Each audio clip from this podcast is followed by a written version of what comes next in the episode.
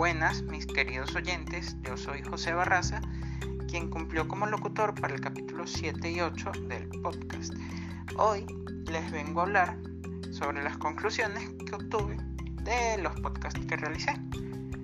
Primeramente, los problemas intrafamiliares.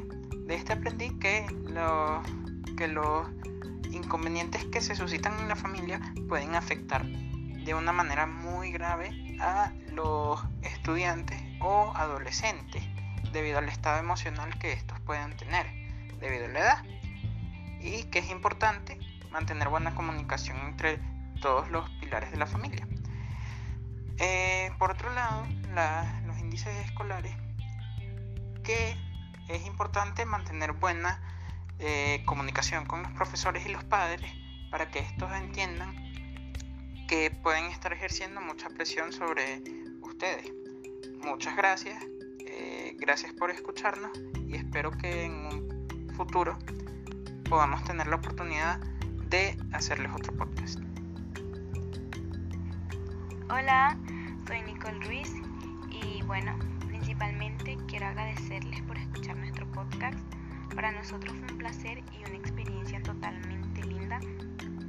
Personalmente puedo decir que el participar en este podcast me dejó varias enseñanzas, al igual que saber lo importante que es tener conocimiento sobre la ansiedad, lo importante que es que el conocimiento sobre la salud mental se siga expandiendo por el mundo para que las personas dejen de quitarle el valor no solo a los trastornos de ansiedad, también a la depresión y a los diferentes tipos de trastornos y dejen de tratarlo como si fuera una decisión que toma cada persona que lo padece, ya que todos sabemos que un problema psicológico no es una elección o algo que simplemente podamos dejar aparte.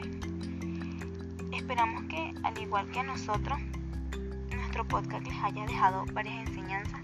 Finalmente, muchas gracias y no olviden que después de cada tormenta existe un punto de luz.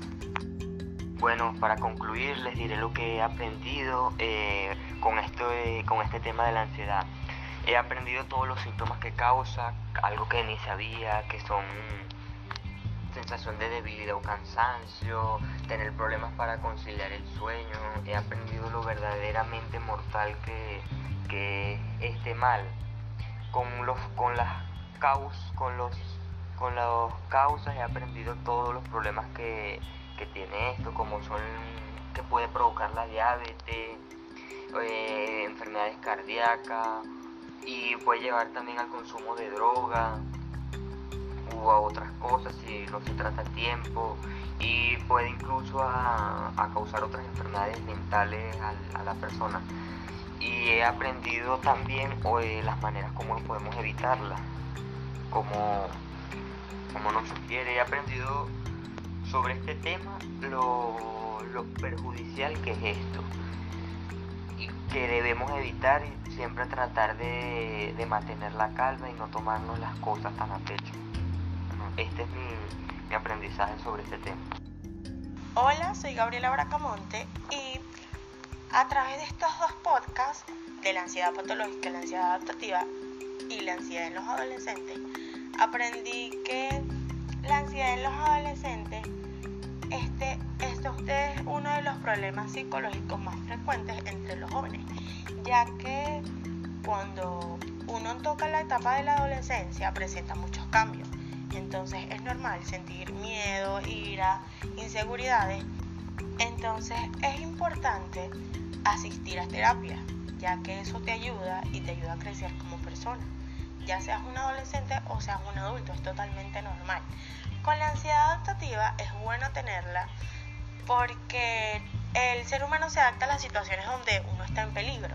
Entonces, yo lo veo como que algo bueno porque el ser humano estudia la situación en ese momento. Entonces, ya la ansiedad patológica si es algo con un poco de desventaja debido a que te da ansiedad las cosas que haces diarias. Entonces, por lo reitero, es bueno ir a terapia. No lo vean como algo con tabú, ya que eso es algo que te va a ayudar más adelante.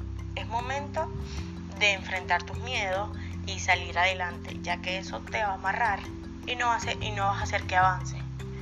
Gracias, espero que le haya gustado.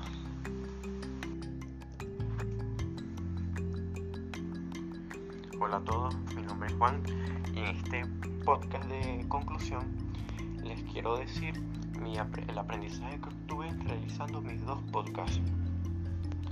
En primer lugar, el primer podcast que hice fue de las diferencias entre la ansiedad, angustia y estrés.